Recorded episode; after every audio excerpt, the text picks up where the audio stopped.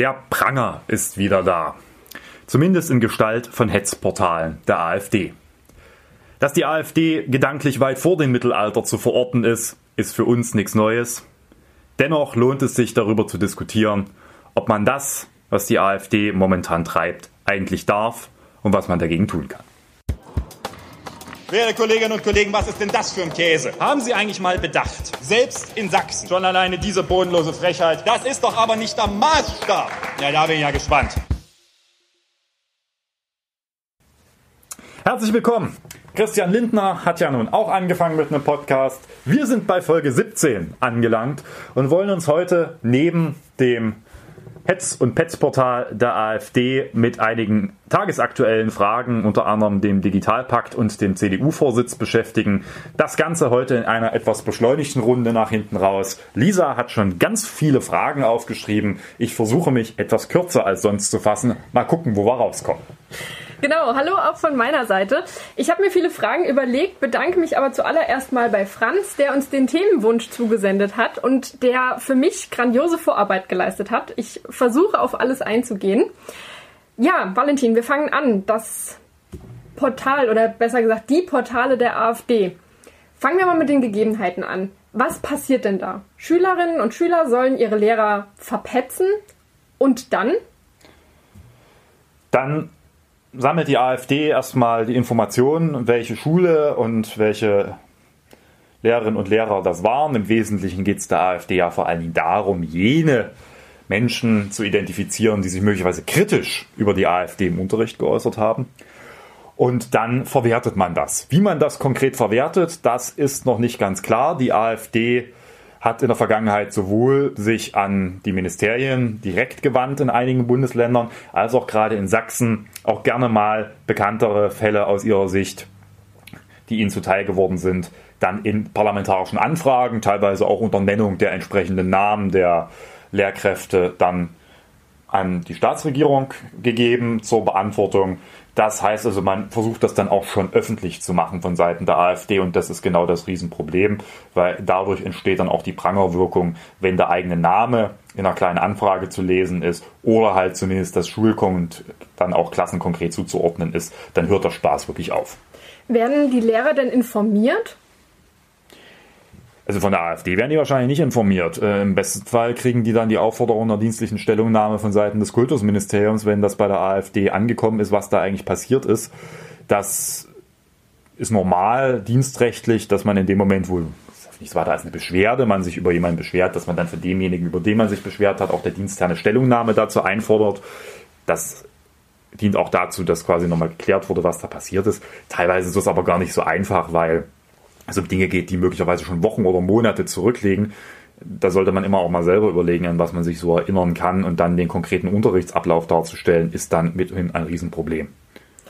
Die AfD musste ja selbst schon zugeben, dass auch eine Menge Nachrichten übermittelt worden sind, die nicht das waren, was sie sich erhofft hatten. Beispielsweise Bewertung des Mensaessens oder ähnliches. Trotzdem kommen wir auch nochmal auf die rechtliche Grenze Datenschutz. Wie sieht es denn damit aus? Es wird davon ausgegangen durch die Mehrheit auch der Datenschutzexperten, dass das, was die AfD hier veranstaltet, rechtswidrig ist. Und zwar aus zwei Gründen. Zum einen, weil die Datenschutzgrundverordnung, jetzt merken vielleicht auch einige, dass das, was man hier so als das große Monster abgetan hat, wirklich was bringt, sehr, sehr enge Grenzen setzt, was die Erhebung von politischen Meinungskundgabedaten angeht. Und nichts weiteres passiert hier. Man erhebt Daten darüber, was ein Lehrer möglicherweise als Teil seiner politischen Meinung im Unterricht geäußert haben dürfte. Da gibt es sehr enge Einschränkungen, wann man das darf. Eine Landtagsfraktion darf das eigentlich nicht. Und zum anderen für diese Datenspeicherung braucht es eigentlich eine Einwilligung. Und es braucht nicht die Einwilligung des Schülers, der da in die Maske irgendwas eingetragen hat, sondern es braucht die Einwilligung dessen, über den die Daten dort erhoben werden, also des Lehrers oder der Lehrerin. Der wird diese Einwilligung aber nicht gegeben haben. Wer will schon freiwillig auf einem AfD-Portal stehen, es sei denn, es sind jene Lehrerinnen und Lehrer, die gerade unter anderem in Berlin ja das Portal damit auch erheblich trollen. Das dürfte, wie gesagt, datenschutzrechtlich auch daher unzulässig sein, weil diese Einwilligung fehlt. Kurzum, es bestehen erhebliche datenschutzrechtliche Bedenken. Da gehen jetzt auch erste Stellungnahmen und Gutachten davon aus. Unter anderem der Gesetzgebungs- und Beratungsdienst des Landtages in Sachsen-Anhalt geht davon aus, dass das rechtswidrig ist.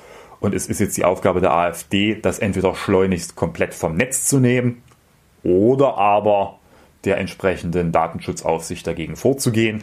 Das ist leider nicht ganz so einfach, weil die Landtagsfraktionen, wenn sie das betreiben bei der AfD, nicht in allen Bundesländern aufgrund komplizierter Umsetzungsregelung der Datenschutzgrundverordnung unmittelbar der Aufsicht des Datenschutzbeauftragten unterstehen. Unter anderem in Sachsen ist das so eine Grauzone.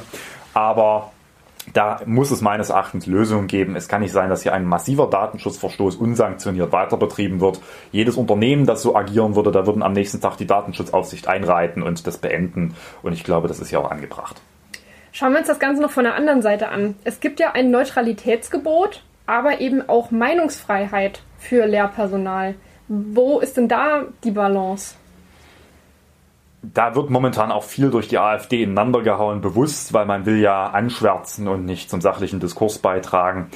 Es gibt klare Richtlinien und Regeln, wie Lehrerinnen und Lehrer gerade auch in den sensiblen Bereichen der politischen Bildung agieren sollen. Da gibt es diesen berühmten Beutelsbacher Konsens, der das regelt. Da sind unter anderem Dinge festgeschrieben, wie das sogenannte Überwältigungsverbot. Also dass jetzt nicht der Lehrer oder die Lehrerin mit ihrer Position den Schülerinnen und Schülern aufoktroyieren darf.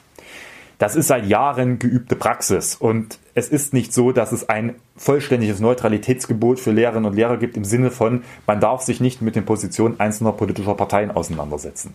Ziel der Bildung ist es auch, und das ist in nahezu allen Schulgesetzen auch so verankert, eben mündige Staatsbürgerinnen und Staatsbürger auszubilden. Und die brauchen dafür eine Analysefähigkeit und die Fähigkeit, auch politische Positionen zu reflektieren. Gleichzeitig soll Schule auch Werte, demokratische und Verfassungswerte vermitteln. Und um das zu tun, ist es ohne Zweifel zulässig, im Rahmen der Lehrpläne und der pädagogischen Kompetenz der Lehrerinnen und Lehrer natürlich auch in den Unterricht, gerade im Gemeinschaftskundeunterricht oder im Geschichtsunterricht, aktuelle Themen aufzunehmen und beispielsweise die Analysefähigkeit von Schülerinnen und Schülern auch durch, den, durch die Analyse von Wahlergebnissen oder Parteiprogrammen zu untersetzen. Da sagt selbst das Kultusministerium und ich wünsche mir, dass man da noch offensiver hier sagt, dass das, was die AfD hier über ein vermeintliches, vollständiges Neutralitätsverbot im Sinne von, man darf nicht über politische Parteien überhaupt im Unterricht reden, dass das totaler Kokolores ist und dass damit mal aufgeräumt wird. Was würdest du denn jetzt abschließend demokratisch gesinnten Lehrerinnen und Lehrern mit auf den Weg geben, die womöglich verbeamtet sind und gerade etwas verunsichert. Keine Sorgen machen, weil eigentlich hat sich die AfD mit dem Ding selbst ins Knie geschossen, oder? Ja, keine Sorgen machen ist schwierig, wenn teilweise dann namentlich man in parlamentarischen Drucksachen zu lesen ist. Mitunter werden die zwar geschwärzt, aber man kann sich dann auch relativ schnell dann herauslesen, wo das herkommt.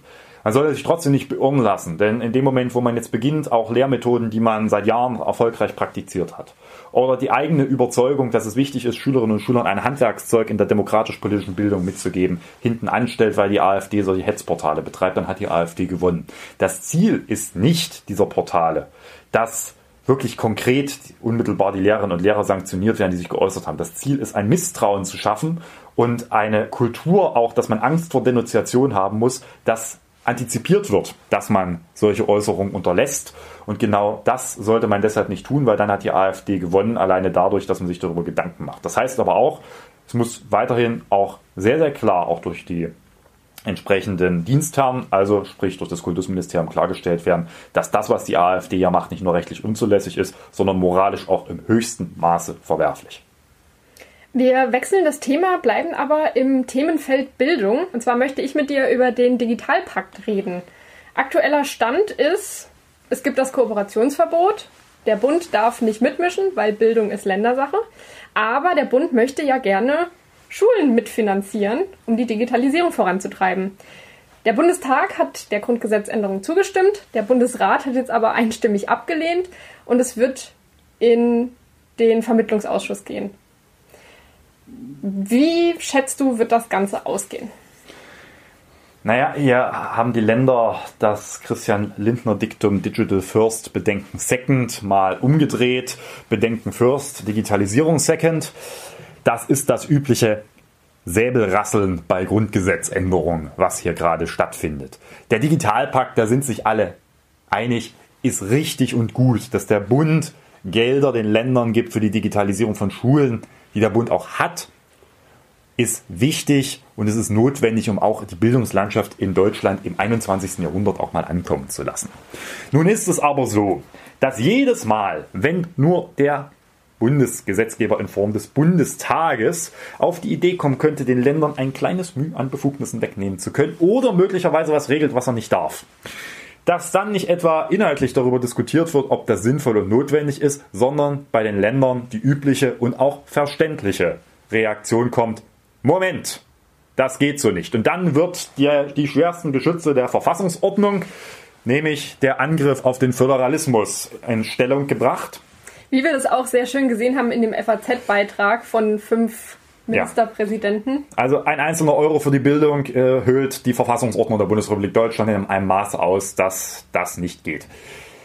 Ich rate da auf beiden Seiten zu mehr Gelassenheit. Das ist das Normalste von der Welt. Die Länder haben hier Interessen. Zum einen, dass natürlich ihnen keine Kompetenz weggenommen wird, großartig.